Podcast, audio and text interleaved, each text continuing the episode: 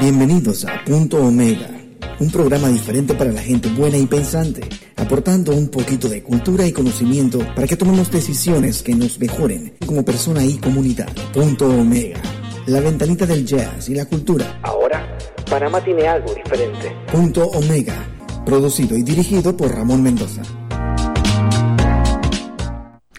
Muy, muy, buenos días, mi querido Panamá y mi querido pueblón de la Chorrera. Aquí como todos los sábados, Ramón Mendoza en Punto Omega. Una ventanita de cultura, de buena música como marco de comentarios y análisis sobre temas culturales, sociales, políticos y económicos, pero tratando de aportar temas de reflexión para que pensemos. Nuestra misión y compromiso es traer un poquito de conocimiento y cultura para que cada uno de nosotros, como personas, padres, madres, familia, estudiantes y ciudadanos, podamos tomar aquellas decisiones que nos mejoren como persona y como comunidad. Omega es la ventanita del jazz y la cultura aquí en Panamá a nivel nacional, producido y dirigido por su servidor Ramón Mendoza. Saludo a nuestros oyentes en todo el país, al igual que aquellas oyentes fuera de Panamá que nos reportan sintonía. Olmedo Mendoza allá en Los Ángeles, Tesiaria en Washington, también a eh, otros, al señor Jaime Yao desde Guangzhou, la ciudad del problema de los coronavirus, que oyente de punto omega. Esta semana pues ha sido una semana como las últimas semanas, bastante complicado, por eso este programa lo estamos eh, pregrabando, lo estamos grabando, eh, porque uh, Radio Ancon está cumpliendo estrictamente con las normas de sanidad dictadas por el Ministerio de Salud. Así que para evitar el contacto y demás, pues entonces a control remoto estamos realizando este programa en el día de hoy, por lo cual pues eh, nuestra tradicional práctica de recibir eh, mensajes no va a ser, perdón, llamadas telefónicas no va a ser posible. Pero sin embargo pueden comunicarse por Twitter a punto mega pty, en Instagram en punto raya baja omega punto pty, en Facebook punto, punto omega pty y en gmail punto mega gmail.com. Ahí nos pueden llegar a hacer sus comentarios para ser eh, discutidos en el programa. Bueno, en, el campo nacional, pues prácticamente y a nivel mundial sigue siendo el problema del coronavirus uno principal. Eh, entre este problema del coronavirus, coronavirus eh, tenemos una, noticia que le está dando vuelta al mundo del reciente, que es la eh, manifestación del presidente Trump de que Estados Unidos le va a retirar provisionalmente a la Organización Mundial de la Salud el apoyo que le da. Los Estados Unidos aporta a la Organización Mundial de la Salud entre 400 a 500 millones anuales. Eh, creo que este año le iba a dar 553 millones. En fin, ellos le han dado en los últimos dos años más de mil millones de dólares a la Organización Mundial de la Salud. Ahora el presidente Trump utiliza como argumento para suspender esto, aduciendo que la Organización Mundial de la Salud ha manejado de manera irregular información sobre el tema del coronavirus. Según el presidente Trump y los voceros correspondientes, según ellos, en enero de este año, circuló un correo electrónico emitido por autoridades de Taiwán donde notificaban a la Organización Mundial de la Salud que en China, en la ciudad de Wuhan, se había detectado un virus eh, nuevo eh, que se estaba contagiando de persona a persona. Esta notificación, eh, un virus atópico, es como le dicen ellos, atípico, perdón, un virus atípico, y que se estaba eh, transmitiendo de persona a persona. Entonces, esa información, según los Estados Unidos, no fue debidamente procesada por la Organización Mundial de la Salud y que al inicio de la pandemia la Organización Mundial de la Salud tomó con mucho calor el hecho de las observaciones de China de que este virus no se transmitía de persona a persona. Entonces, la argumentación ahora es que ese manejo irregular de la información provocó que no se tomara muy en serio el tema del coronavirus y que ahora entonces estemos sometidos a este tipo de situaciones catastróficas a nivel mundial. Los Estados Unidos han solicitado una investigación para ver si realmente hubo un manejo irregular de esta información.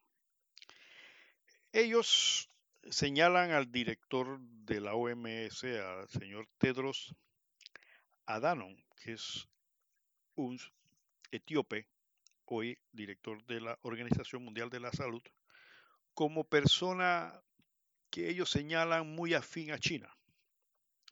En algunos artículos que hay por allí dando vuelta en la internet, señalan al señor Tedros Adanos como eh, vinculado al Partido Comunista de su país y algunos análisis indican de que llega a tener la dirección de la Organización Mundial de la Salud en virtud del apoyo que la República de China le dio.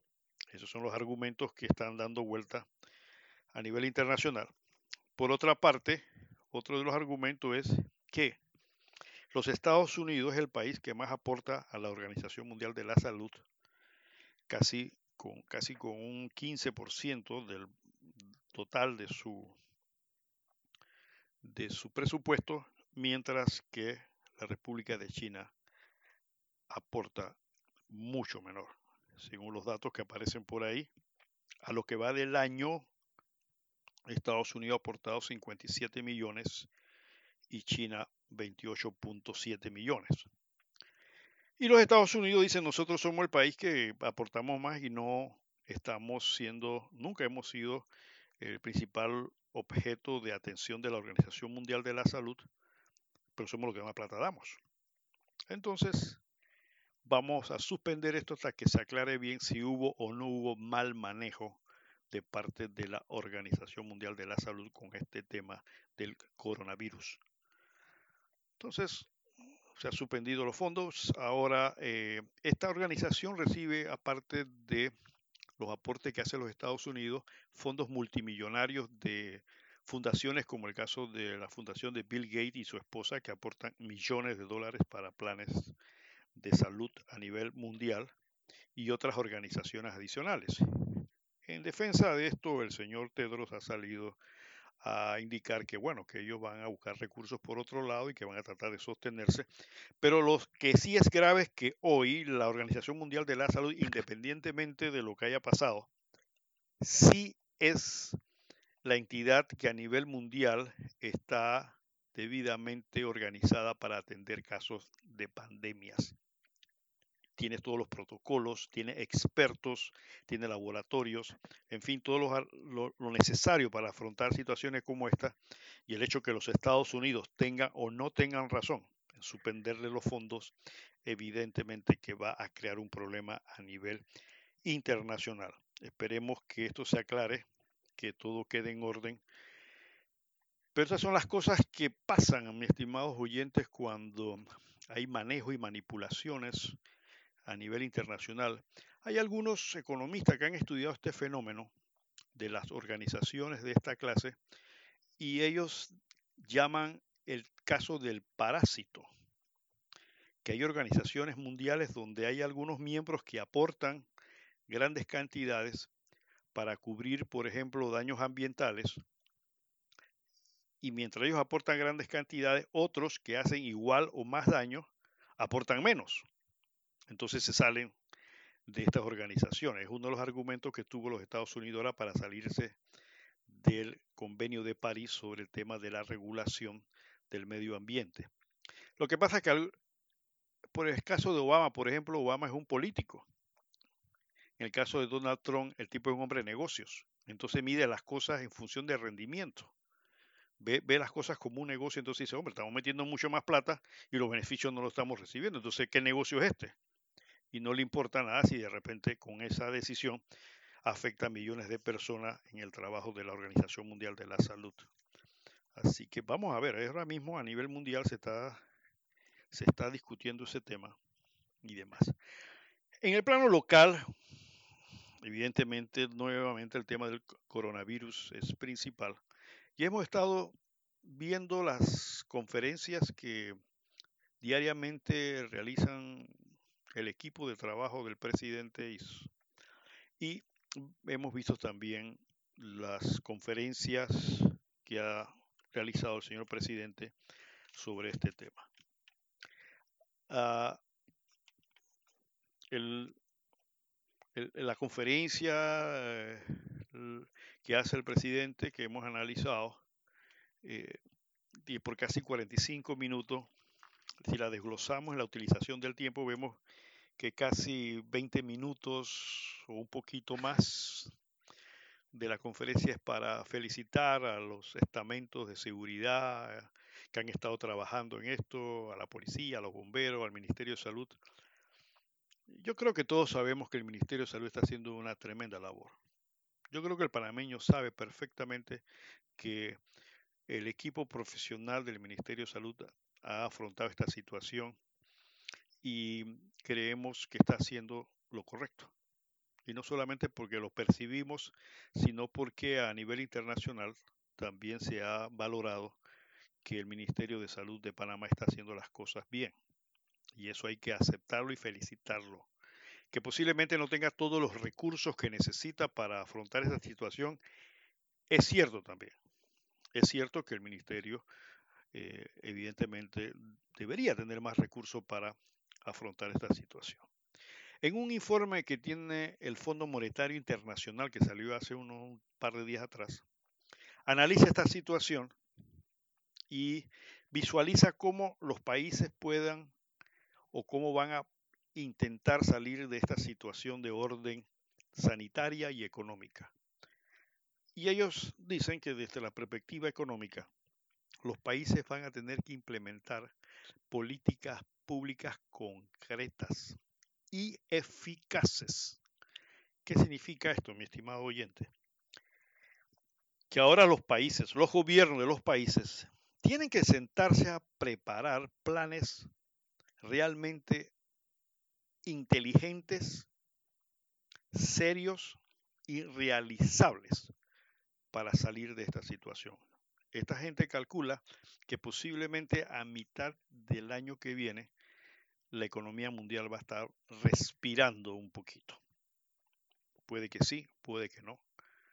Porque dice el Fondo Monetario, hay que tomar en cuenta que hay, que hay una serie de variables en todos los países, algunos son diferentes, la situación financiera, la situación monetaria, la situación empresarial, etcétera, etcétera, que son, son variables, son cosas que hay que tomar en cuenta para que se pueda llegar a obtener que a mediados del año que sigue la economía pueda respirar, que se hayan recuperado algunos empleos, una serie de cosas adicionales.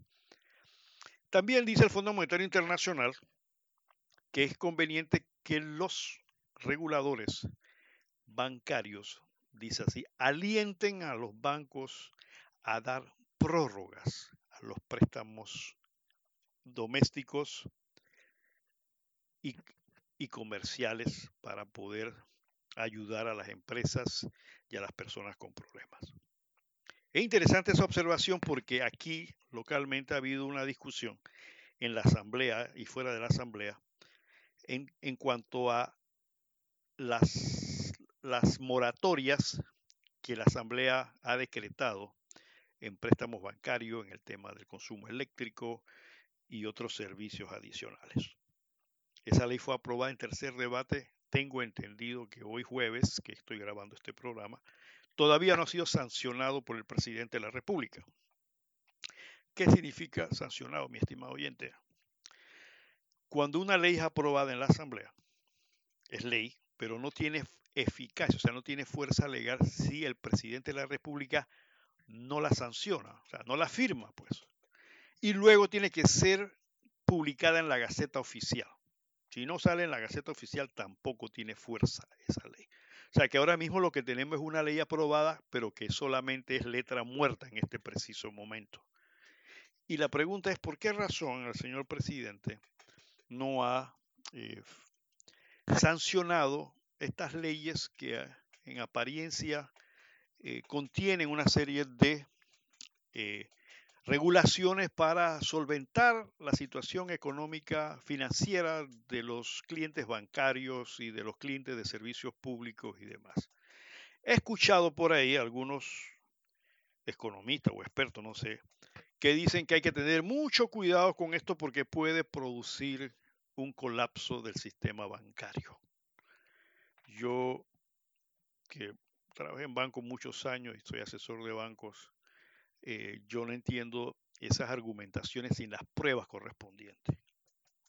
Hay un principio de, de, negociación, sobre todo en economía, que es el principio de la información. ¿Qué significa esto? Que cuando se va a hacer una propuesta negociable, las partes tienen que tener la información correspondiente de la otra, porque la que domina más información lleva las de ganaría. ¿Y qué quiero decir con esto? Que esos argumentos que hay por allí de que si hay una prórroga 90 o 120 días va a producir un colapso del sistema bancario, debe estar fundamentado y el gobierno o el equipo de trabajo que está atendiendo esto debe conocer la información cierta que hay del otro lado. ¿Qué información tiene el sistema bancario que pueda justificar el argumento de que si hay una mora eh, reconocida, va a venir el colapso. ¿Cuál es la información? ¿Qué es lo que realmente hay en el tapete que puede provocar esto? Muchos bancos hoy tienen préstamos y carteras con problemas. Ahí está el caso de la zona libre. Muchos bancos han cerrado en la zona libre. Muchos créditos en la zona libre han tenido que ser reestructurados de manera tal que las condiciones no han sido las mejores para los bancos, pero por lo menos para evitar un castigo de, de las cuentas. Muchos bancos han cerrado en la zona libre y el sistema bancario no ha, se ha golpeado, sí, pero no, no, no está a punto de colapsar por eso. La economía nacional en los últimos años ha venido decayendo y el sistema bancario se ha mantenido sólido. ¿Pero por qué? porque nosotros contamos en Panamá con un sistema bancario profesional. Tenemos ejecutivos bancarios altamente capacitados, tenemos generaciones de, panameños que, se han capacitado en el negocio de la banca. Y la banca panameña prácticamente está en manos de nacionales. Hay pequeños bancos, y hay bancos medianos, hay grandes bancos, pero prácticamente la banca panameña está en manos de nacionales, aunque últimamente ha habido algunas compras de bancos. Pero lo que hay que analizar con esto, y eso es algo que debe tener en cuenta señor presidente, es que en estos casos hay que escuchar los argumentos de parte y parte. El problema que yo veo en esto, mi estimado oyente, es que en Panamá durante los últimos 30 años hemos mantenido un sistema económico neoliberal. ¿Qué significa esto? Significa que la forma en que los negocios caminan en Panamá es a su libre albedrío. O sea, no hay eh, regulaciones fuertes para el desarrollo de negocios. Aquí lo que daña los negocios es la corrupción, la coima, pero la libre empresa en Panamá es abierta. Eso es lo que es el neoliberalismo. El neoliberalismo propone que el Estado, el gobierno, no intervenga en las acciones económicas privadas. Eso es. Y cuando, como en el caso del sector público, algún servicio público cae en manos de empresa privada, sale la figura del ente regulador para que regule, porque no se le puede dejar en manos de la empresa privada totalmente un servicio público sobre todo cuando son servicios monopólicos, es decir, que están en manos de una sola empresa. Entonces esto ha ocurrido, ha ocurrido, y por eso Panamá ha tenido un muy buen crecimiento económico. Es decir, la economía de Panamá en los últimos años ha sido envidiable, pero también ha sido realmente vergonzoso el hecho de que no hay desarrollo económico. A oyentes saben, hemos discutido esto muchos años atrás, lo que es desarrollo y lo que es crecimiento. El crecimiento económico es cuando la economía del país crece, lo que llaman el Producto Interno Bruto crece. ¿Y qué es el Producto Interno Bruto? Para hacerlo muy sencillo, es lo que produce el país en total en un año. Entonces todos los años Panamá ha ido creciendo, excepto hace unos años atrás que ha bajado un poco, ahora sí vamos a, bajar totalmente por razones obvias, ha ido creciendo más. Ha habido crecimiento económico. Y los organismos internacionales dicen, no, Panamá le va muy bien, Panamá tiene un buen crecimiento, Panamá... Es más, todavía hay algunas expectativas de que a pesar de lo que nos ha pasado, Panamá va a tener un buen crecimiento económico. Algunos países lo van a tener negativo. Sin embargo, a Panamá todavía no se le vislumbra esa negatividad en el crecimiento, es decir, que vamos a seguir creando algo de riqueza. Pero el desarrollo económico significa que esa riqueza permee. ¿Qué significa permear? Que pase y llegue a los necesitados, a los que están abajo, a esas personas que no pueden comer, que no tienen trabajo, que no tienen justicia social, que no tienen educación, que no tienen cultura. Entonces Panamá es un país que por un lado tiene medallas de oro en crecimiento, pero tiene medalla de cuero en desarrollo porque nuestra riqueza no está llegando a los sectores marginales, a los sectores vulnerables. Entonces, puede haber una urbanización con casas de 2, 3 millones de dólares y a los pocos metros encuentra una barriada de casas de zinc y de madera y hasta de cartón. Entonces, ¿cómo se explica eso? ¿Cómo se explica entonces que un país rico pise sobre fango de pobreza? ¿Por qué? Porque el sistema neoliberal camina muy bien cuando el Estado permite que el mercado, es decir, la relación entre consumidores y productores, se distorsione. Y el mercado en Panamá ha reflejado distorsiones durante muchos años a favor de las empresas. Yo sé que a mucha gente no le gusta que le digan esto porque es verdad. Yo tengo parientes que son empresarios exitosos y van a decir, hombre, si eso yo lo hice, yo lo trabajé, yo lo sudé. Claro que sí. Claro sí, pero la justicia social no es decir hay que acabar con los ricos y terminar con... No, no, que haya ricos, eso está bien. Eso está bien porque los ricos crean mano de obra, abren negocios, etcétera, etcétera. El país crece. El, país no, un país no crece con pobres. Un país crece con gente que tenga riqueza. Pero esa riqueza debe ser generalizada, debe llegar a, a todos los sectores para evitar que se forme un caldo, se forme un caldo social que luego va a explotar como pasó en Venezuela, como pasó en otros países, que lo que va a traer entonces pobrezas para todos e injusticias para todos.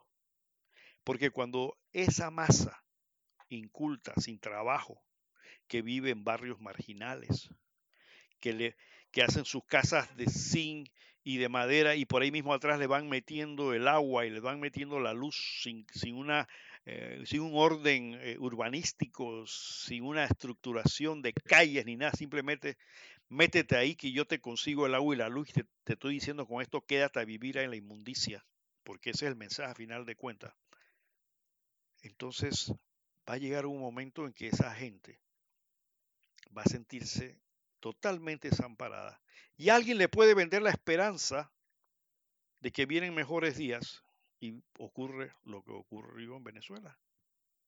Los desesperanzados apuestan a una ilusión. Vamos a vivir mejor.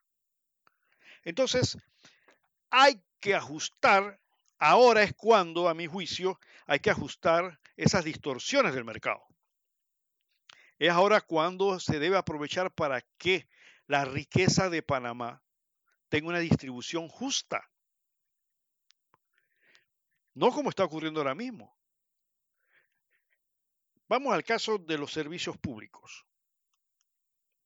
Por las grandes iniciativas de economistas de los Estados Unidos de hace como dos décadas atrás, un poquito más, inventaron el cuento de que, ok, para poder lograr el desarrollo de los países es necesario que las empresas públicas sean privatizadas porque la empresa privada tiene mayor capacidad, mayor organización. Es cierto, porque las empresas públicas en manos de gobiernos corruptos no caminan para ningún lado. Entonces en Panamá, bajo un gobierno socialdemócrata cuyos principios no son casualmente entregar las empresas públicas a entes privados, lo hicieron.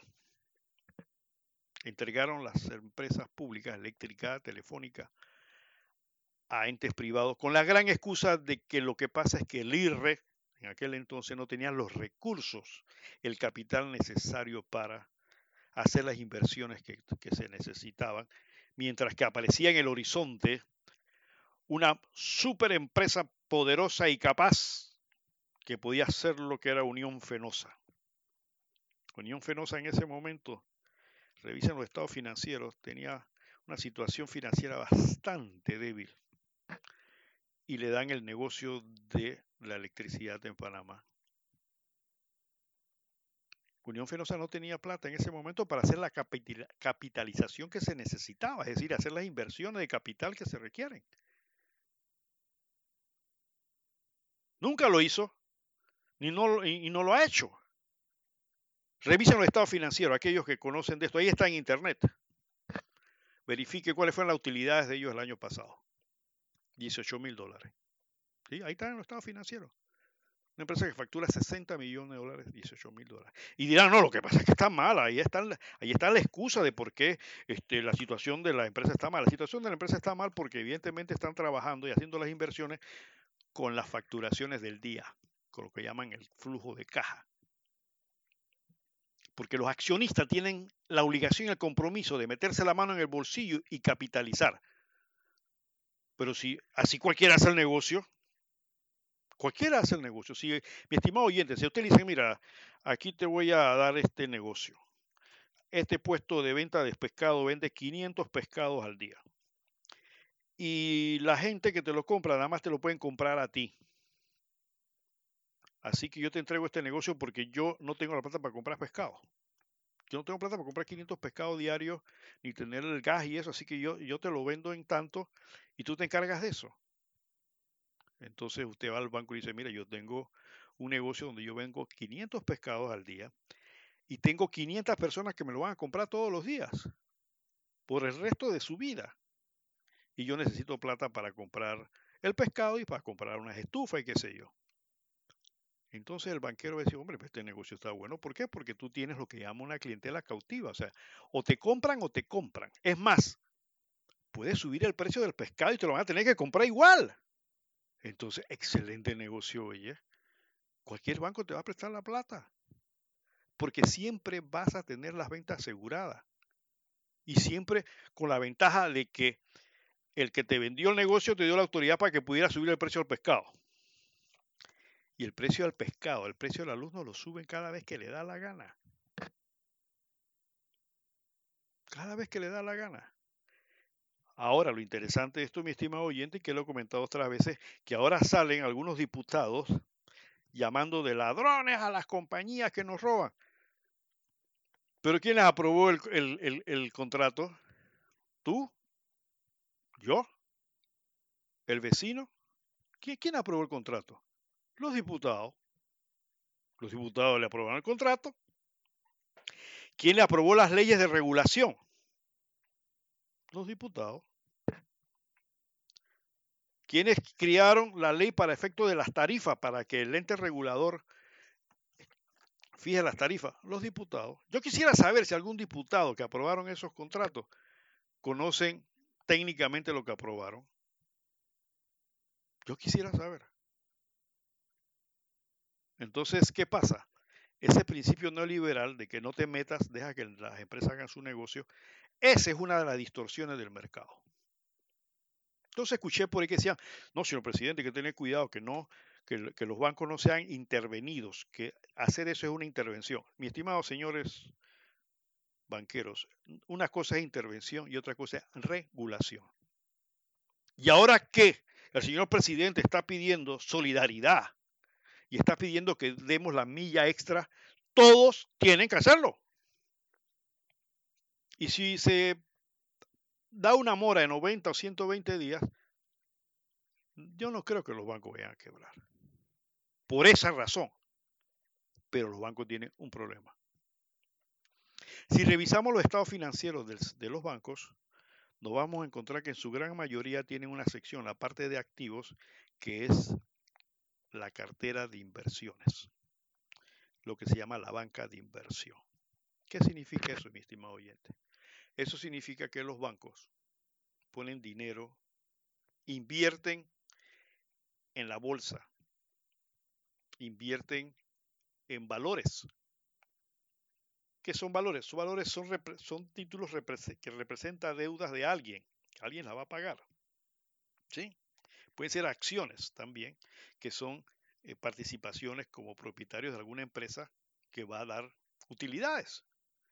Entonces los bancos buscando fuentes de rendimiento aceptables, lo cual no es malo, es parte de hacer negocios, han invertido una buena cantidad de los fondos que manejan en estos activos.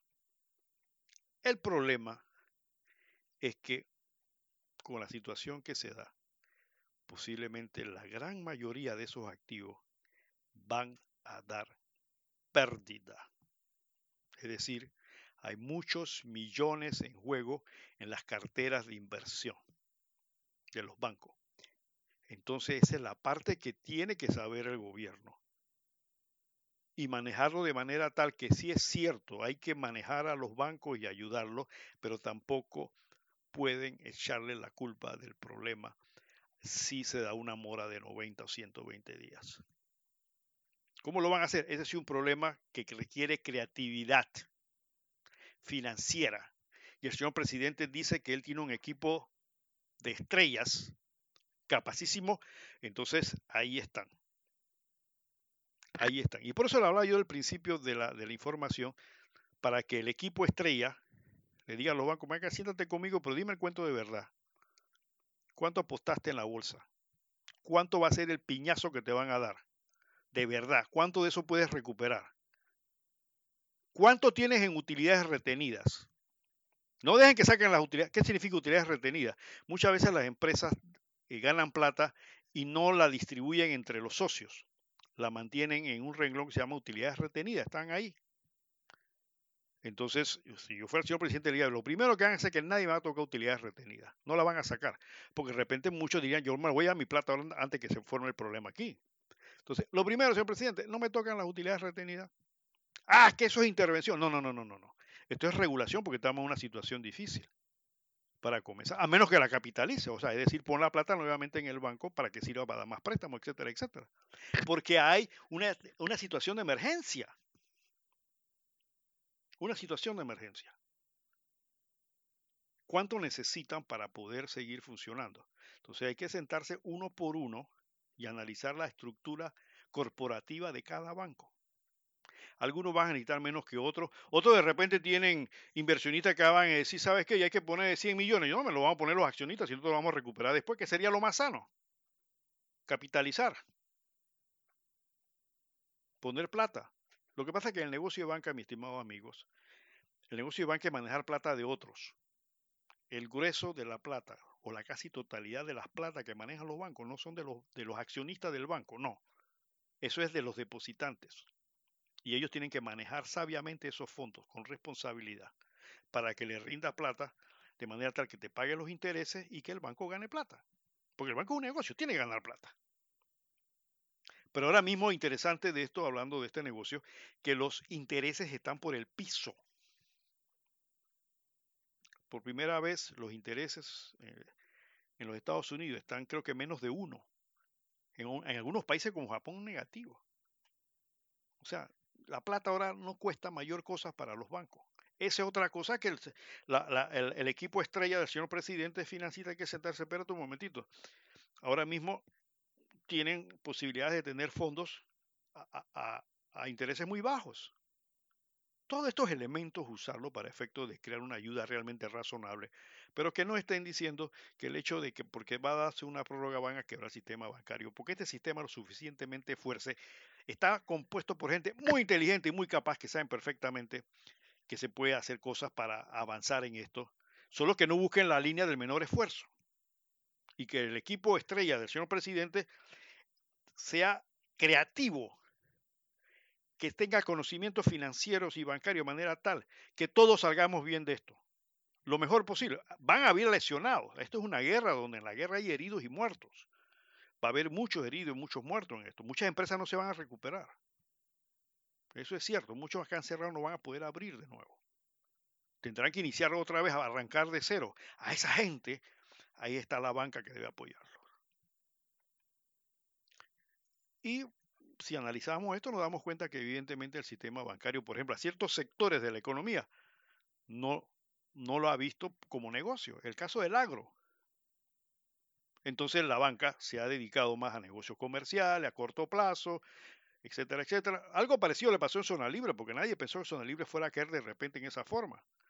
Y los bancos soltaron mucha plata en Zona Libre, Zona Libre vivía del crédito, y ahora de repente la caída de Venezuela y otros países ha, creado una situación muy parecida al tema del coronavirus porque de repente, así sin avisar, se han caído empresas en zona libre que tienen millones de dólares por cobrar, pero no tienen a quién cobrarle.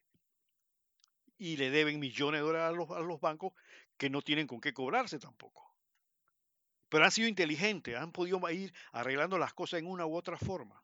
Lo mismo debe pasar del otro lado de la zona libre, acá en Panamá y el equipo estrella, el señor presidente, entonces con esa creatividad que dice que tiene, evidentemente yo creo que deben buscar una solución para esto de manera muy eficiente, pero que no eh, se saque de un lado el hecho de que sí los bancos pueden o deberían dar esas moras para efecto de ayudar a sus clientes a pasar esta etapa tan difícil que están pasando. Y hay mucha gente que no, no tiene trabajo, que ya lo mandaron para su casa, le, dieron el decimotercer mes familias de dos, tres, cuatro personas. ¿Qué tiempo le va a durar eso?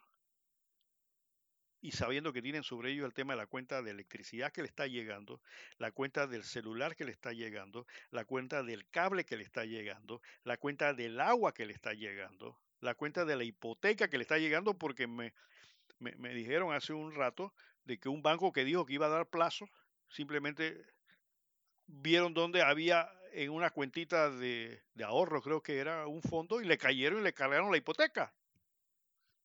Y aparte de eso, entonces este, le hicieron cargos adicionales. Y ese banco dijo que iba a dar una mora de 90 días. Pero como no hay un ente que esté regulando esto, y como lo dejaron a la libre, nadie puede decir, el banco está en su derecho de cobrar su plata. Eso es verdad, nadie va a discutir eso. Nadie lo va a discutir. Pero entonces entre decir una cosa y hacer otra es la gran diferencia. Ahí es donde necesita el regulador, señor presidente. Ahí, no intervención, regulador. Decirle, ven acá, aguanta la mano con la gente. Yo creo que se puede hacer cosas. Panamá es un país muy creativo y puede salir adelante en este tema. Miren, otro tema que, que está caminando esta semana es la suspensión de las clases. Esto sí es serio y grave. ¿Por qué es serio y grave? Es serio porque está reflejando, está creando la imagen, la percepción, como decían antes, de que el Ministerio de Educación no está muy claro en lo que debe hacer o cómo afrontar esto.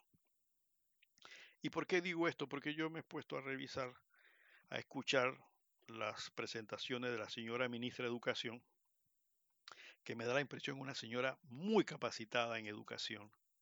Creo que es una de las mejores ministras que puede tener ahora mismo el gobierno.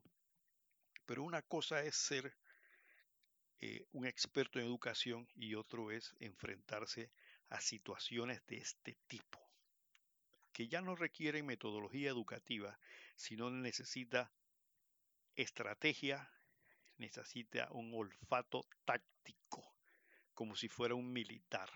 Yo le decía a un amigo que está en el gobierno que deberían involucrar a estrategas en esto. Ellos tienen aquí en la, creo que eh, algunos componentes de seguridad nacional tienen muchachos graduados en academia, especialistas en estrategia y en logística. Y le decía yo, ¿por qué? Porque esta gente, estos militares, están casualmente diseñados para afrontar situaciones de crisis. Porque la logística militar es para afrontar situaciones de guerra. Entonces están diseñados y entrenados para afrontar este tipo de circunstancias. Y tienen los elementos.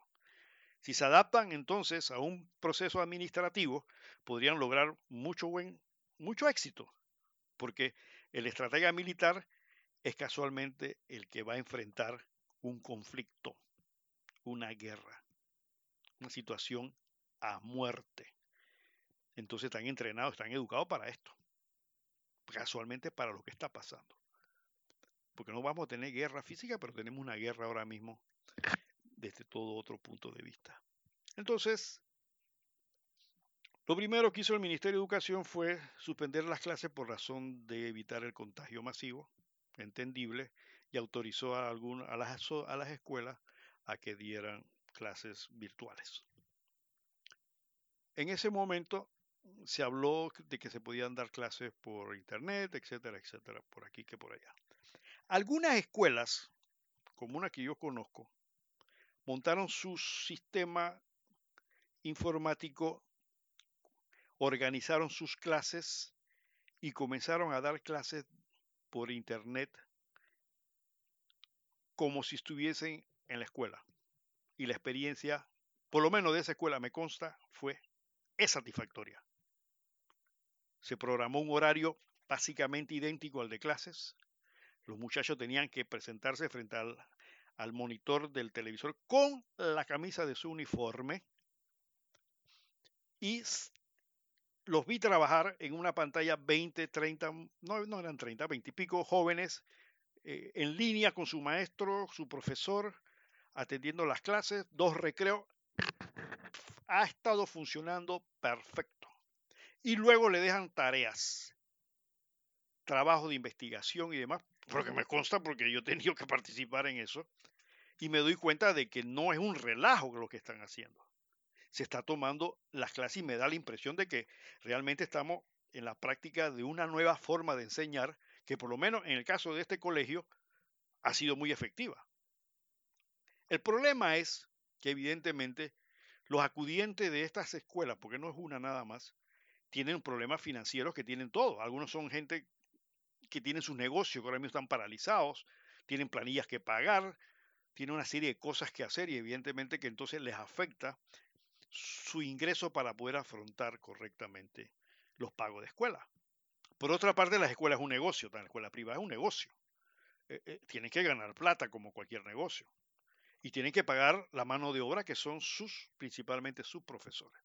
Entonces viene el dilema, el problema de que dicen los padres, yo no puedo pagar ahora mismo eh, las mensualidades.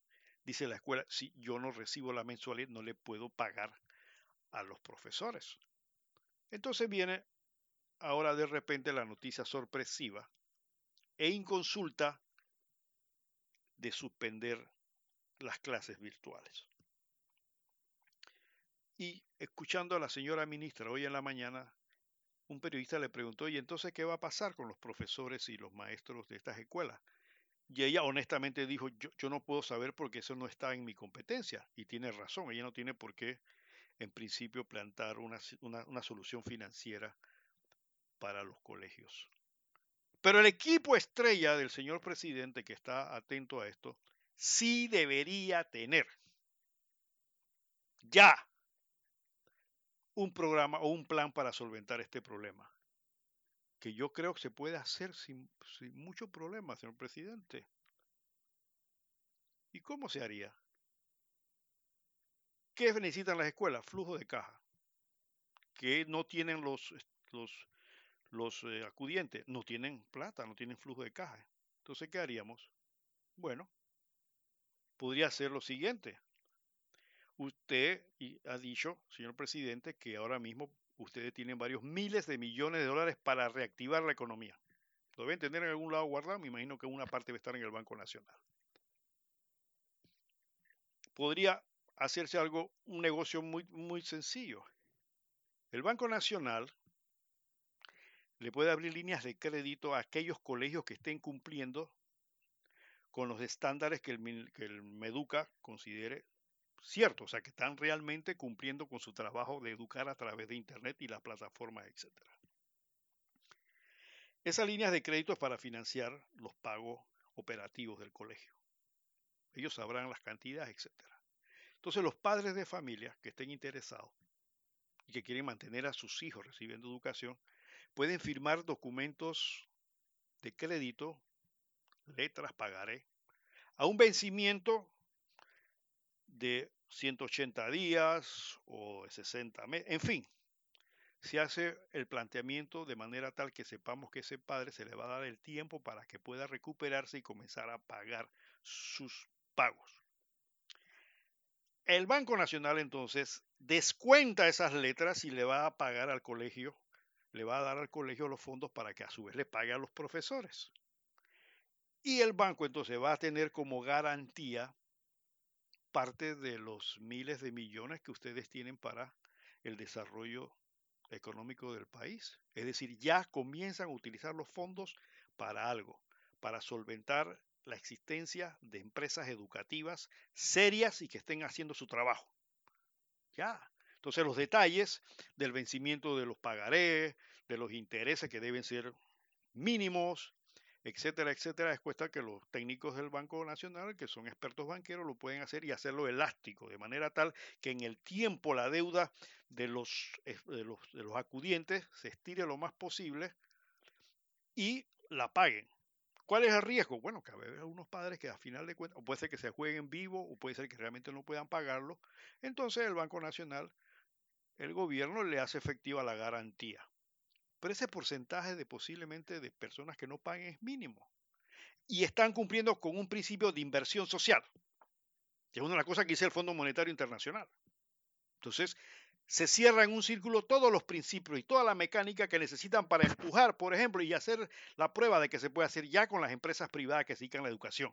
Claro, empresas que demuestran ante el Meduca de que están cumpliendo con los requisitos. Pero ¿por qué es la percepción un poco confusa del ciudadano en relación a esto, porque se está demostrando que eso que el Meduca va a hacer ahora, debió hacerlo antes. Es decir, antes de autorizar que las escuelas dieran clases por internet, decir, espérate un momentito, para que eso sea cierto, yo voy a exponer los estándares. Estos son los requisitos como Ahora acabo de ver un informe del señor presidente donde está diciendo que ahora va a cambiar eso y que las escuelas deben mandar una nota pidiendo autorización al Meduca, que el Meduca va a mandar unos inspectores para ver si la plataforma funciona. La plataforma, amigos, es el sistema a través de Internet para que los muchachos den clase, que sea efectiva y que si cumple con los requisitos, entonces se le va a autorizar a seguir dando clases por Internet. Pero eso debieron hacerlo antes. Eso se hace antes, por eso es que es el problema de planificación. Echan para atrás, echan para adelante, eso implica que evidentemente no hay un concepto estratégico en lo que están haciendo, hombre. Va a decir, bueno, lo que pasa es que hay escuelas que no lo tienen, eso lo saben ustedes desde el principio, o es que se vienen a enterar, eh, se vienen a enterar ahora que la escuela de Churuquita adentro no tiene eh, laptop y que hay muchos profesores que ni siquiera saben arrancar y manejar una computadora. Ahora que se vienen a dar cuenta de eso. Entonces, ¿por qué autorizaron dar eh, eh, clase por Internet al principio? No conocían esas condiciones. Esa es, la, crítica que se le puede hacer a este tipo de, actuaciones gubernamentales en esta situación. Hay una improvisación. Sabemos que están bajo, presión, ¿no? eso no lo vamos a discutir. Yo sé que el señor presidente y su equipo de, de, trabajo están bajo una tremenda presión y la gente quiere soluciones ya, ya, ya, todo el mundo quiere soluciones ya. No se puede. Pero ante, ante las presiones es donde entonces entra la mente fría estratégica. Ningún general que ha ganado una batalla lo ha hecho sin estrés ni presión. todos han sufrido ese estrés y esa presión. Y ahora mismo el general de este país es el señor presidente. Entonces tiene que tomar las decisiones bajo presión con mucha cabeza fría, evitando las adulaciones. ¿Qué es adulaciones? Lo que comúnmente llaman las chupamedias, el lambebota, porque en estas circunstancias a los gobernantes, este y cualquiera, se les rodea un cúmulo de aduladores que si el señor presidente, este o cualquiera, comete un error, dice, no, señor presidente, eso está más bien hecho. Esa es cuestión de la oposición. Esta oposición de los marcianos que están en contra suya. Por eso el general Torrijos tenía una sabiduría tan natural y decía, dígame lo malo que lo bueno ya lo sé. La gente entenderá eso de una forma, pero ¿sabe qué le estaba diciendo? Ey, no sean chupamedias, no sean aduladores, no sean lamebota, dígame las cosas como son. Las cosas malas, dígamelas, porque las otras todo el mundo las sabe. Es un mensaje para los aduladores. Para la gente que siempre está...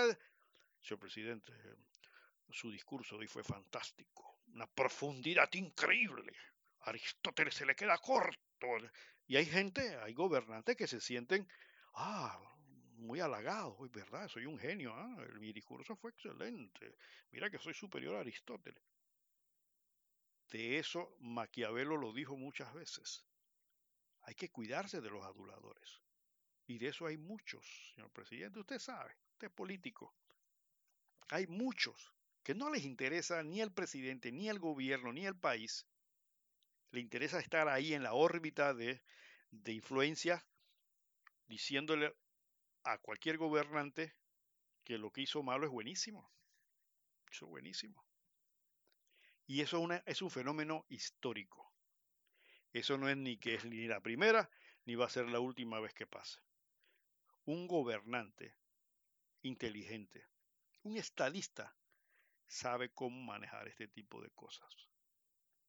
Entonces voy a escuchar, señor presidente, ahora enmendando eh, un poco la orden de suspender los trabajos por vía internet de ciertas escuelas. Eso es lo que hay que evitar, señor presidente porque da la sensación de que no, no, no, no es tan claro. Y, y, eso es lo que está pasando. ¿no? Entonces, cuando se va a tomar una decisión de este tipo, el problema es que no es una, no es una decisión de, de, de, la casa, no es una decisión de qué pared, de qué color voy a pintar la pared. Son decisiones que afectan a millones de personas que están esperando algo. Es como un juego de fútbol donde la gente está esperando que, que su equipo meta los goles. Está esperando que gane. Entonces el pueblo panameño está esperando que este capitán del equipo gane y ponga los mejores jugadores para meter los goles necesarios que hay que hacerlos. Pero actuaciones como esta, hombre, se echa para atrás, echa para adelante. Si, si lo analizamos bien, señor presidente y equipo de trabajo, están demostrando de que hey, algo se nos quedó por fuera del tapete. Sí, es posible que, en estas circunstancias se queden muchas cosas fuera del, tapete. Pero entonces no digan lo tenemos todo programado, lo tenemos todo arreglado. No, no, no. Hay que, hay que caminar bien. Mire, la educación dice que es la estrella de este gobierno y hay que darle, señor presidente, ese empuje que usted en su campaña utilizó. Y yo sí creo que se le puede arreglar a las escuelas privadas el tema del financiamiento. Claro, también otra cosa, hay que sentarse, Meduca tiene que sentarse con las escuelas privadas, no venir con un plan meramente pedagógico, sino más mandar a alguien que sepa de finanzas y diga, dame tu estado financiero. ¿Cuál es tu costo? ¿Cuál es tu costo? Ok, mi costo son X. Perfecto. Entonces, ¿sabes qué vamos? Si quieres estar en el juego, en esta, en esta, en esta, en esta operación, entonces de ese costo solamente te vas a ganar 5% por ahora, o el 3% por ahora. O sea, la escuela tiene que ganar algo. Estamos ahora mismo en una guerra, te vas a ganar el 3% nada más. Y me vas a reducir la, las mensualidades al máximo manteniendo el costo. ¿Qué significa el costo, mi estimado oyente? Cuando pueden cubrir todos los gastos. Menos utilidades.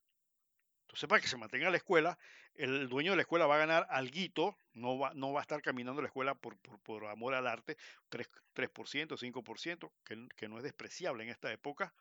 Se bajan las matrículas y se le baja la, se le baja la cuota a los, a los, a los, a los, eh, a los acudientes. Puede caminar. Claro que puede caminar. ¿Por qué? Porque el gobierno tiene millones para respaldar este tipo de estructuraciones corporativas, es decir, para que estos negocios caminen. Y así se puede hacer con otros, no sé. A mí se me ocurrió esto de repente, porque lo he visto funcionar en negocios, en reestructuración de empresas, y ha caminado, cuando hay voluntad, cuando hay decisión y cuando hay honestidad. Se puede hacer. Se puede hacer, ahí lo dejo en el tapete, pero creo que sí se puede hacer y no hay que votar a ningún profesor, ningún maestro si se aplica una estructura financiera. Esto sobre todo porque tenemos los fondos que ya el gobierno ha recuperado, ha, obtenido para efectos de promover este tipo de cosas. Bien, otro tema interesante ha sido el problema de la Asamblea Nacional en el tema del reglamento interno de trabajo. La semana antepasada, creo que fue, tuvimos la suerte de tener al diputado eh, Juan Diego Vázquez en el programa haciendo comentarios sobre la situación de la Asamblea. Mientras la gente está entretenida con el coronavirus, en la Asamblea han estado pasando cosas interesantes. Bueno, resulta que en la Asamblea esta semana, o la semana pasada creo que fue, este, nombraron al licenciado Roberto Abrego presidente de la Comisión de Credenciales de la Asamblea como director de la Comisión del Canal. Conozco al licenciado Ábrego desde hace muchos años, fue condiscípulo de nosotros en la escuela secundaria La Chorrera. Es un abogado y un político muy avesado, pero siempre hay el cuestionamiento a nivel general y conceptual de por qué razón deben ser políticos los que ocupan posiciones importantes. Miren, eh, la ley 19 de 1997, que regula lo que es la autoridad del Canal de Panamá, establece las condiciones y requisitos para ser director, que son muy generales, ¿no? Ser panameño, no haber sido condenado, tener título universitario, etcétera, etcétera. Pero yo veo que la asamblea siempre entiende que tiene que ser un miembro de la asamblea. Lo que dice la ley es que la asamblea nombra un director de la comisión del canal al cual puede nombrar y remover a su criterio.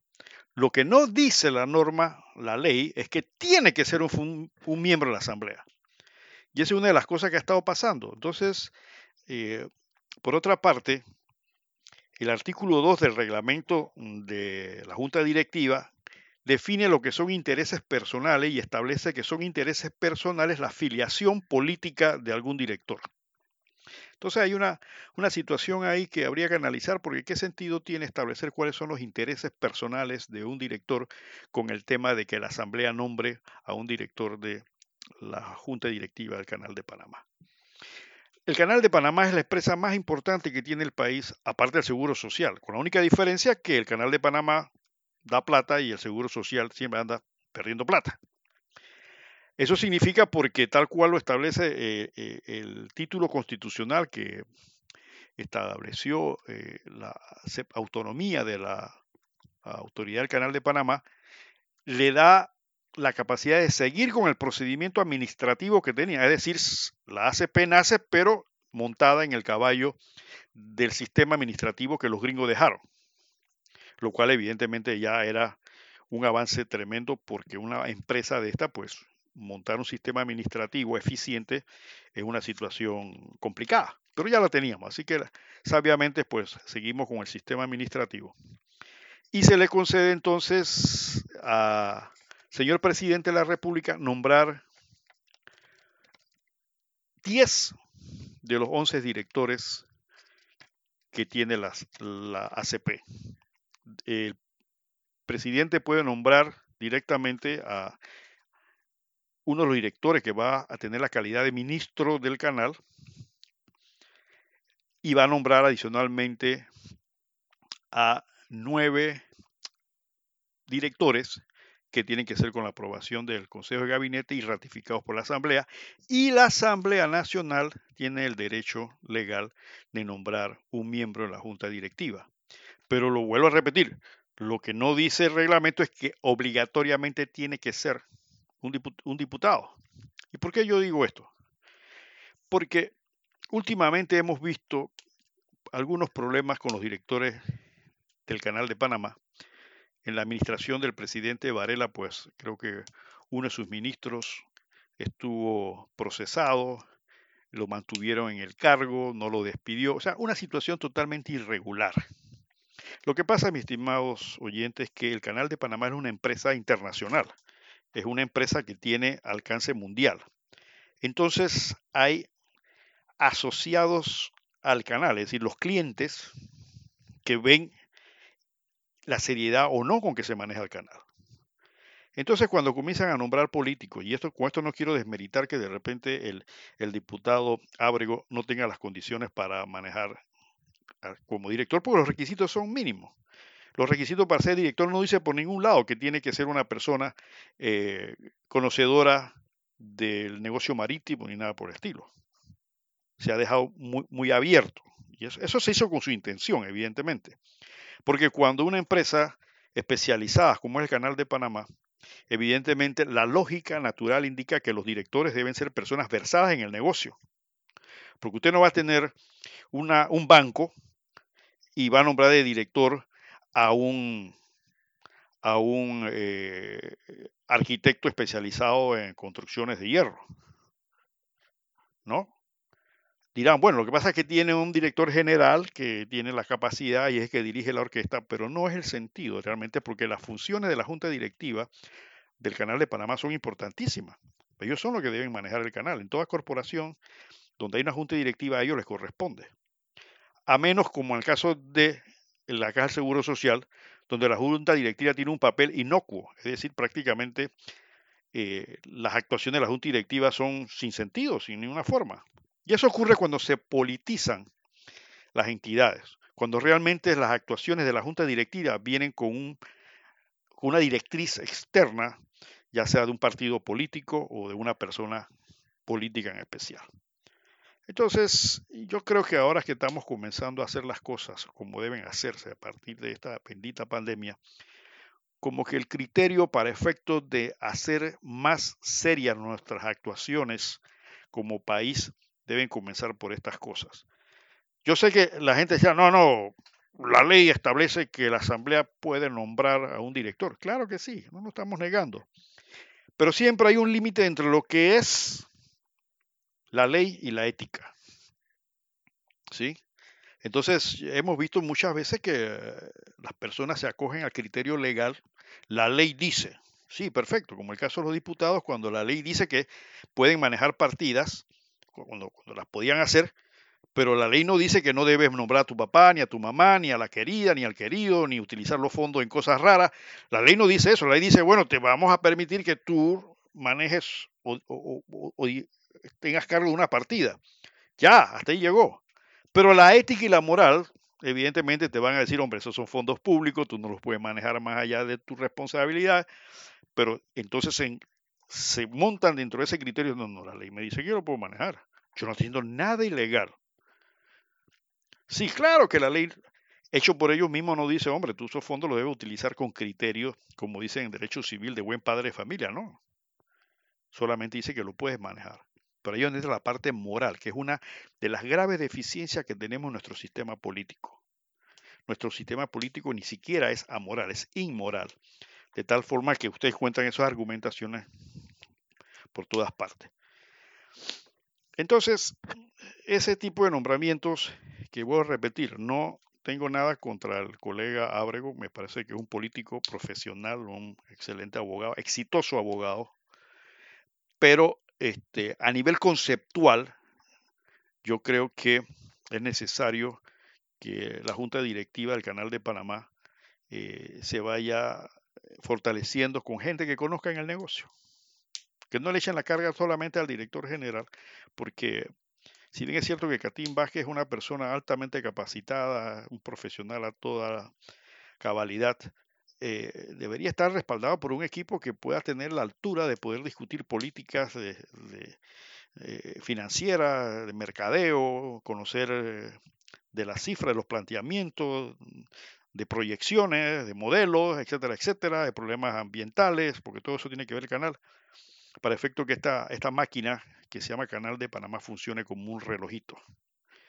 Yo creo que la Asamblea ya debería ir viendo de que no es un bastión político, una, una, una directiva del Canal de Panamá, sino que debe ser una posición donde se deben nombrar las personas que realmente nos ayuden a, hacer el negocio y que no ocurran estas cosas como ocurrió con Varela, que después este, es, cuestionado eh, el perfil de ciertos directores del canal de Panamá y luego eh, a nivel mundial nos ven y ya tenemos el problema de Panama Paper suficiente para que entonces la gente vea que esto se está manejando políticamente, aunque de repente no es así, pero ya comienzan a dar la imagen de estas cosas. Así que es simplemente una observación de ciudadano preocupado porque este país comienza a hacer las cosas bien. Ya que vienen nuevos tiempos a raíz de esta situación del coronavirus, hay que tomar también en cuenta el hecho de que tenemos que poner mucho orden en casa. Esto va a pasar. El coronavirus va a pasar como han pasado muchas pandemias en el mundo. Pero, ¿y después de esto qué? No solamente el hecho de recuperarnos como empresa, como personas, sino el hecho de recuperarnos como país, para ver si podemos hacer un mejor país, con mejor gente, dejando al lado todos los males que hemos y errores que hemos cometido anteriormente, haciendo una especie de de cuarentena y de eliminación de todos estos prejuicios y todas estas malas prácticas que hemos estado realizando durante muchísimos años en Panamá. Para que la familia se, se estructure, para que sea, por amor de Dios se reforme el sistema educativo. Esta experiencia que están teniendo estos colegios a través de Internet es una experiencia interesantísima Escuché a la ministra diciendo que iban a buscar, eh, creo que mencionó la PEDE, de buscar recursos para buscar la... Señora ministra, no se complique la vida. ¿Por qué? Porque ya estas escuelas que están funcionando de manera satisfactoria ya tienen las plataformas y son, son gratis. Eh, eh, tienen que pagarse caso el internet, pero no hay que hacer una asesoría como anda por ahí que 60, 40 millones para encontrar el sistema operativo y la plataforma que permita a los colegios. No, eso está, son gratis. Que no vean con ese cuento ahora que hay que invertir millones de dólares para que las escuelas caminen. Estas escuelas están caminando, no están cobrando un centavo por ese servicio. Por el servicio de internet me refiero. Están cobrando por su, los profesores por sus enseñanzas. Pero tampoco nada. Entonces, no, no, que no se venga con un obstáculo ese, señora ministra, porque lo que tiene que hacer ahora, aparte de calificar y verificar si esas escuelas están cumpliendo con los requisitos del ministerio, es replicar, como dicen los griegos, el know-how, la forma en que están utilizando satisfactoriamente esa plataforma y aplicarla a las diferentes escuelas que se pueda aplicar. Entendemos perfectamente que va a haber muchas escuelas que no se puede aplicar pero aquella que se puede aplicar, perfecto. No, no hay que inventar el agua tibia, ya eso está ahí. Y los muchachos son, ¿qué son los mejores técnicos? Los muchachos. Consiga a un muchacho de, eh, de estos de ahora, de estos millennium, le programan y le arreglan la computadora, le buscan los programas, en fin, ellos saben esto.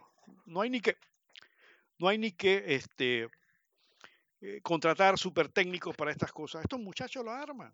Ellos arman sus programas, ellos arman sus cosas. Así que ahí están, ahí están los elementos, ahí están las herramientas para que los muchachos se conecten en Internet.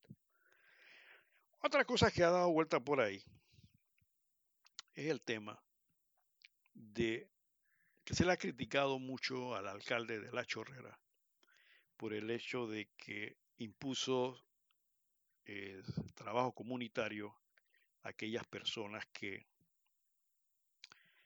eh, incumplan las normas del Ministerio de Salud de cuarentena. Por ahí han salido diferentes criterios, algunos felicitando al señor alcalde, otros cuestionando, aduciendo que esto va en contra de los derechos humanos, que esto es, esto tiene que ser voluntario. Miren, yo, yo le voy a decir una cosa. Soy abogado y yo entiendo que hay colegas y colegas y cada uno como abogados que somos vamos a traer argumentos en pro o en contra de algo. Pero hay que ser de manera objetiva y ver la realidad que estamos viviendo. Esta bendita enfermedad es altamente contagiosa. Yo no tengo que decirlo, el Ministerio de Salud y toda, todos los días en las noticias se lo van y se lo dicen. Esto hay que ponerle atención, hay que mantener la cuarentena, etcétera, etcétera. El gobierno nacional ha tenido que tomar medidas serias porque la gente no le está prestando la debida atención a esto. Y no es el hecho de que se contagie o no se contagie una persona, sino es que cuando hay los contagios masivos, y es lo que se tiene que evitar, es que colapsen los servicios de asistencia médica, es decir, que los hospitales se llenen y que no haya forma de poder atender a tanta gente enferma, que está pasando ya en varias ciudades. Entonces, por eso el gobierno, y en eso hay que aplaudir al gobierno, ha tomado medidas cada vez más serias en esto. Pero ¿de qué vale una medida si no hay sanción? A ver, se te prohíbe orinar en la calle. Ah, perfecto, ya. Y entonces, ah, se olvidó la sanción. En el caso del contagio masivo, hay normas penales que castigan severamente el contagio o el incumplimiento de las normas de salud. Yo quiero que los oyentes entiendan de que el asunto no es tan, tan alegre como tal y que no. Si se encuentra un fiscal de estos que tienen la cabeza dura, cerrada y que piensan muy estrechamente en cuanto a la aplicación de la ley, o sea, rigurosamente, por decirlo de otra forma, le pueden, le pueden armar un proceso y se están arriesgando hasta 15 años de cárcel. ¿Sí? Eso es. ¿Por qué? Porque esta infección produce muerte. Esta infección produce que el ser humano pueda desaparecer. Entonces hay una amenaza a la vida. Hay una norma constitucional general que dice que las autoridades de la República están con la responsabilidad de defender la vida y honra de los habitantes del país. Y los alcaldes son autoridades. Y los alcaldes son, aparte de alcaldes, es el jefe de policía del correspondiente distrito. Lo que pasa es que nosotros tenemos la idea de que el policía es ese que conocemos que anda uniformado, con una pistola, no sé qué. No. El concepto de policía, el concepto de policía es un concepto mucho más amplio.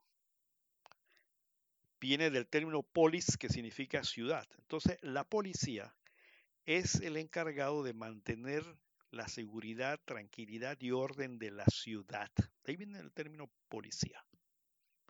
Nosotros conocemos al policía normalmente el armado, el hombre que anda, perdón, el hombre o mujer que andan en la calle, en sus motos, en sus carros, tratando de evitar que se cometan delitos o persiguiéndolo, etcétera. Perfecto, es una parte de la labor de policía. Porque también es policía el hecho de que se vigile que no se ensucien las paredes, que no se destruya la propiedad ajena o la propiedad pública. Son acciones de policía. Y eso está regulado por un hermoso código que es uno de los mejores códigos que ha tenido para más que el código administrativo. Ahí están las normas generales de la alcaldía, perdón, de la policía. Entonces los alcaldes son el jefe de la policía, autoridad única, primera de policía en un distrito es el señor alcalde. Entonces a él le cabe la responsabilidad de velar por la vida de los ciudadanos que están bajo su autoridad. Y si un sujeto anda en la calle siendo potencialmente una amenaza para la vida no de uno, sino de muchos, a ese funcionario le cabe el derecho y la responsabilidad de tomar las medidas de policía que considere necesario para que las normas de salud se apliquen.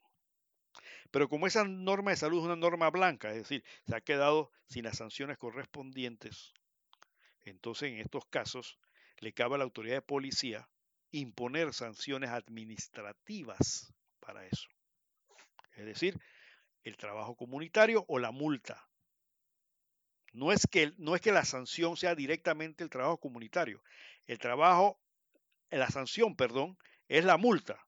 Si no puedes pagar la multa, entonces vas a hacer trabajo comunitario. Eso se aplica en otros países. Pero lo interesante de esto, mis estimados oyentes y colegas, es que el principio del trabajo comunitario no es ilegal en Panamá. ¿Y por, qué, ¿Y por qué digo que no es ilegal? Porque de acuerdo al Código Penal, los penalistas lo saben, existen lo que llaman eh, medidas o penas sustitutivas. Y una de las penas sustitutivas es el trabajo comunitario para delitos de menos de cinco años de prisión. Entonces el trabajo comunitario ya está establecido como un principio que regula una norma. Nadie ha atacado eso, nadie se ha ido a decir, no, que eso es inconstitucional, que eso está contra los derechos humanos. Ahí está. Y hay una similitud. Uno comete un acto, una falta administrativa, que es no cumplir las normas de, higiene y, de salud. El otro ha cometido un delito y será condenado por eso. Dirán, bueno, es que son, yo sé que vienen los coaliciones, lo que pasa es que la naturaleza penal es diferente a la naturaleza administrativa, etcétera, etcétera. Yo no me estoy refiriendo a la norma como tal, me estoy refiriendo que el principio existe en Panamá. Y ha sido aplicado, porque si fuera un principio que fuera en contra de los derechos humanos, que fuera en contra de, de, otras eh, eh, normas legales, lo hubieran eliminado, porque no se va a aplicar. Y es más, son principios del derecho penal que se tiene y del nuevo derecho procesal penal que se tiene que acoger a los derechos humanos. Entonces, esto que sacan la bandera a los derechos humanos ahora para decir, no, que es una violación de los derechos humanos, entonces, ¿por qué no atacan al Código Procesal Penal y le dicen que es contra de los derechos humanos el hecho de que el propio Código Procesal Penal establezca de que eh, se pueden aplicar estas normas? Y que el proceso diga, no, tiene que ser en base a los derechos humanos. Entonces, yo creo que la actitud del señor alcalde de La Chorrera eh, se le ha dado un poquito más de calor y un poco más de, de notoriedad que lo que realmente debe ser. Debe ser. Por ahí la tesis que lo que pasa es que hay que darle 30 días para que pague la multa. Eh, saquen los argumentos legales, hombre. Digan, mire señor, aquí está el artículo tal de la ley tal o del decreto tal dice que en los casos de infracción administrativa va a ser 30 días para esto que tal y cual. Los gobiernos municipales tienen autonomía no deben estar en contra de la ley general, pero tienen autonomía para imponer sanciones administrativas. Y si el municipio de La Chorrera considera que hay una falta administrativa, que es cierto que están incumpliendo una norma sanitaria, entonces debe imponerse la sanción correspondiente. No que va contra los derechos humanos, porque eso tiene que ser voluntario. Miren, esas son. Yo le voy a decir algo, mi criterio lo he dicho varias veces. Ahora, bajo la sombra de los derechos humanos se meten delincuentes, violadores, depredadores sexuales. Ahí están. Todos ahora son derechos humanos. Ahora todos tienen derechos humanos. El violador, ah, eso, pero es que es derecho humano. Hay que... Sí, una cosa es la justicia y otra cosa es la sinvergüenzura de meter debajo de la sombra de los derechos humanos cualquier tipo de desaforado eh, sexual o desaforado eh, social y ampararlos por eso. No, yo creo que, hay que tener su límite para que la sociedad camine. Entonces yo, yo sí quiero felicitar al señor alcalde de La Chorrera por eso, hombre. Ya ha tenido la valentía de hacerlo. Ahí le han caído, han dicho, no, porque es que esto, esto van a demandar. Hombre, que pongan las demandas, señor alcalde, hombre. Que pongan las demandas, a ver qué pasa. Es que, este, este, país es increíble. Entonces, si usted deja que la gente ande por ahí incumpliendo la cuarentena, entonces usted, es un pésimo alcalde. Y si se muere alguien porque sale de esa infestación, se infecta por estar eh, violentando la cuarentena en el distrito de La Chorrera, entonces usted es el culpable, porque usted no tomó las medidas. Nosotros decimos en derecho que entre un mal mayor, un mal menor. Vamos a suponer que el, el hecho de los trabajos comunitarios sea un mal menor, entre un mal mayor, que es la contaminación de la enfermedad. Y yo creo que que varios municipios de, perdón, de Panamá deberían aplicar esas reglas. Mire, el, el panameño no, el panameño juega con las reglas. Nosotros somos una población anárquica. Usted por la autopista, usted ve a la gente orinándose a la autopista. ¿Sí o no? ¿Cuánto ha sido sancionado? Ahora, eso sí, nunca he visto una mujer orinando en la autopista. Yo no sé que las mujeres son más berracas que los hombres. Pero siempre hay un sujeto ahí en la autopista desaguando su interior en las sin nada, sin asco, sin miedo. ¿Lo sancionan? No. No. Ah, es que no le está haciendo mal a nadie. Ah, bueno, pues. Tiran la basura en, la, en las aceras. Ahí en el corredor del, del puente centenario. Hay basureros, yo los he visto. Se bajan del auto y tiran la basura. Perdón. ¿Alguien lo sanciona? No, nadie lo sanciona. Ese tramo que va entre eh, Summit y Chilibre por la selva, no sé cómo se llama eso, muy bonito el pasaje ese, lleno de basura, da pena. La selva llena de basura. ¿Alguien lo, le pone sanción? No, es que somos un país anárquico, no nos gusta cumplir con las reglas. Está prohibido que por ese tramo casualmente eh, pasen contenedores y equipo pesado. Y están los contenedores pasando, ya reventaron toda la calle. Pero ¿hay alguna sanción? No, no hay ninguna sanción para eso. Entonces ahora que una autoridad, eh, utilizando una norma constitucional que le impone el deber de hacer cumplir la ley, entonces ahora es atacada porque está haciendo eso. Yo, yo, son las cosas que este país a veces no, no lo entendemos. No entendemos esto.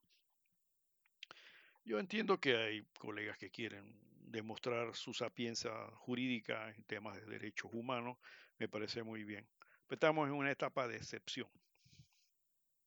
Además, el presidente declaró un periodo de excepción, donde están suspendidas esa parte todavía no estoy muy claro en qué quedó eso, pero la cosa fue que sé que hay un decreto por ahí suspendiendo las garantías, que debe ser por 10 días, pero yo no sé por dónde va eso.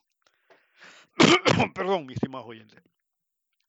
Y, no sé también qué quedado eso, pero esa fue la intención, ¿no? Suspender las garantías. Por este tipo de circunstancias. Así que yo creo que el ejemplo del señor alcalde de La Chorrera es un ejemplo que deben seguir otros alcaldes mientras esta situación exista. Y que dejémonos de estar con ese tipo de delicadeces jurídicas y legales de que pobrecito sutano que si anda en la calle violando la cuarentena, hay que darles todos los derechos, toda, aplicarles todos los beneficios de la ley, darle 30 días para ver si paga y que tiene que poner todos los recursos necesarios, interponerlas. Nadie le está diciendo que no lo haga. Nadie está diciendo que no lo haga. Eh, el procedimiento administrativo no va a ser violado en este sentido.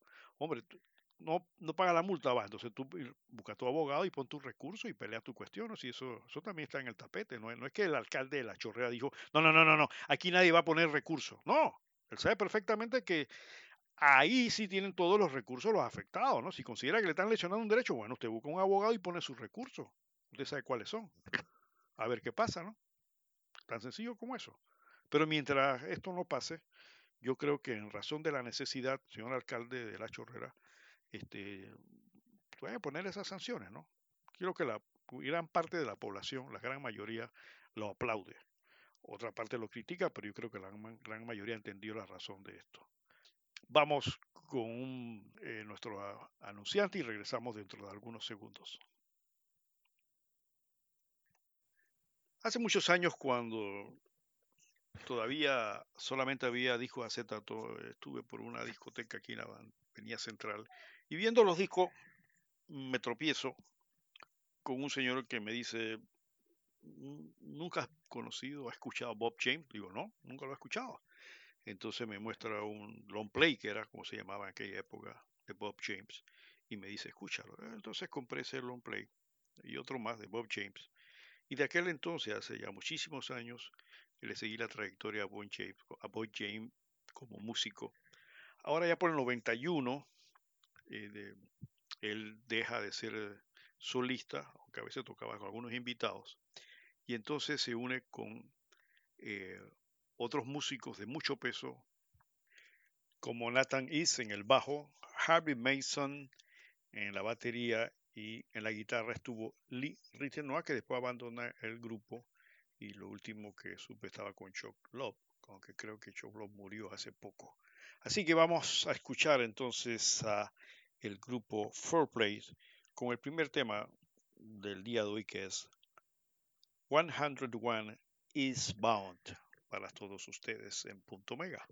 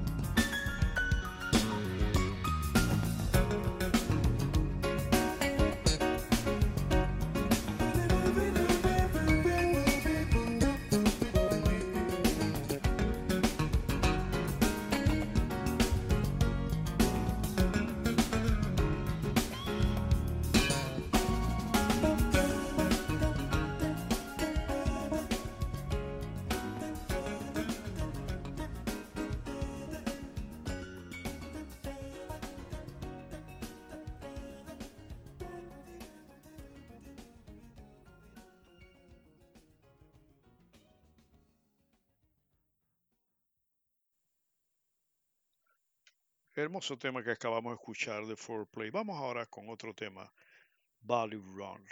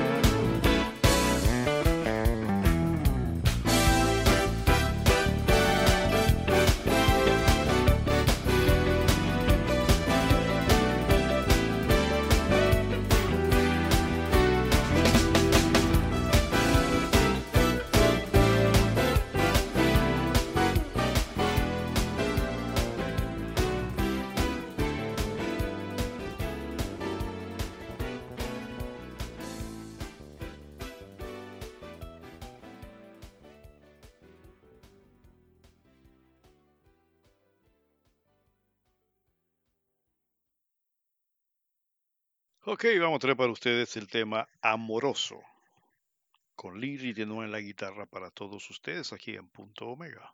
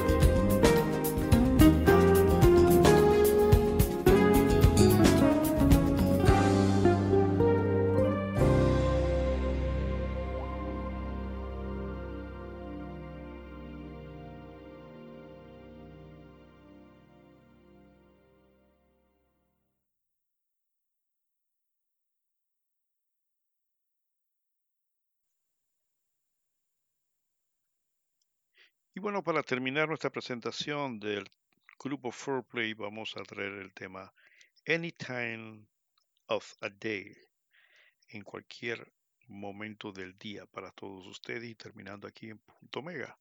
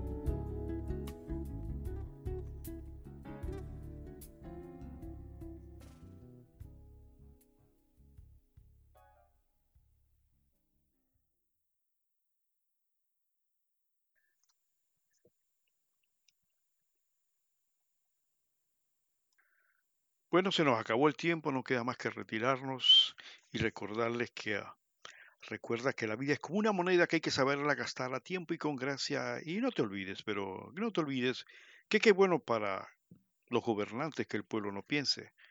Y el, si el gran arquitecto del universo lo permite, estaremos con ustedes próximamente. Pero quiero anunciarles que este va a ser eh, el último programa que vamos a transmitir durante esta temporada eh, porque dadas las circunstancias especiales que se están dando, eh, la emisora se está acogiendo a las regulaciones sanitarias y se hace bastante difícil eh, producir el programa como normalmente lo hacemos con la participación de todos ustedes. Así que eh, vamos a suspender provisionalmente nuestras transmisiones por, estos, por esta frecuencia, pero vamos a estar en Internet y nos pueden escuchar en Internet en Anchor FM, así como si fuera, se escribe Anchor, es Anchor FM, punto mega, y ahí vamos a estar. O también nos pueden escuchar por Spotify, eh, punto mega, que también nos van a encontrar allí. Así que tan pronto las condiciones se normalicen, estaremos con ustedes en esta frecuencia, con la participación de todos ustedes y siempre agradeciéndoles a todos ustedes, a los miles oyentes de Punto Mega, que aquí estaremos siempre tratando de traer temas de reflexión. Hasta pronto.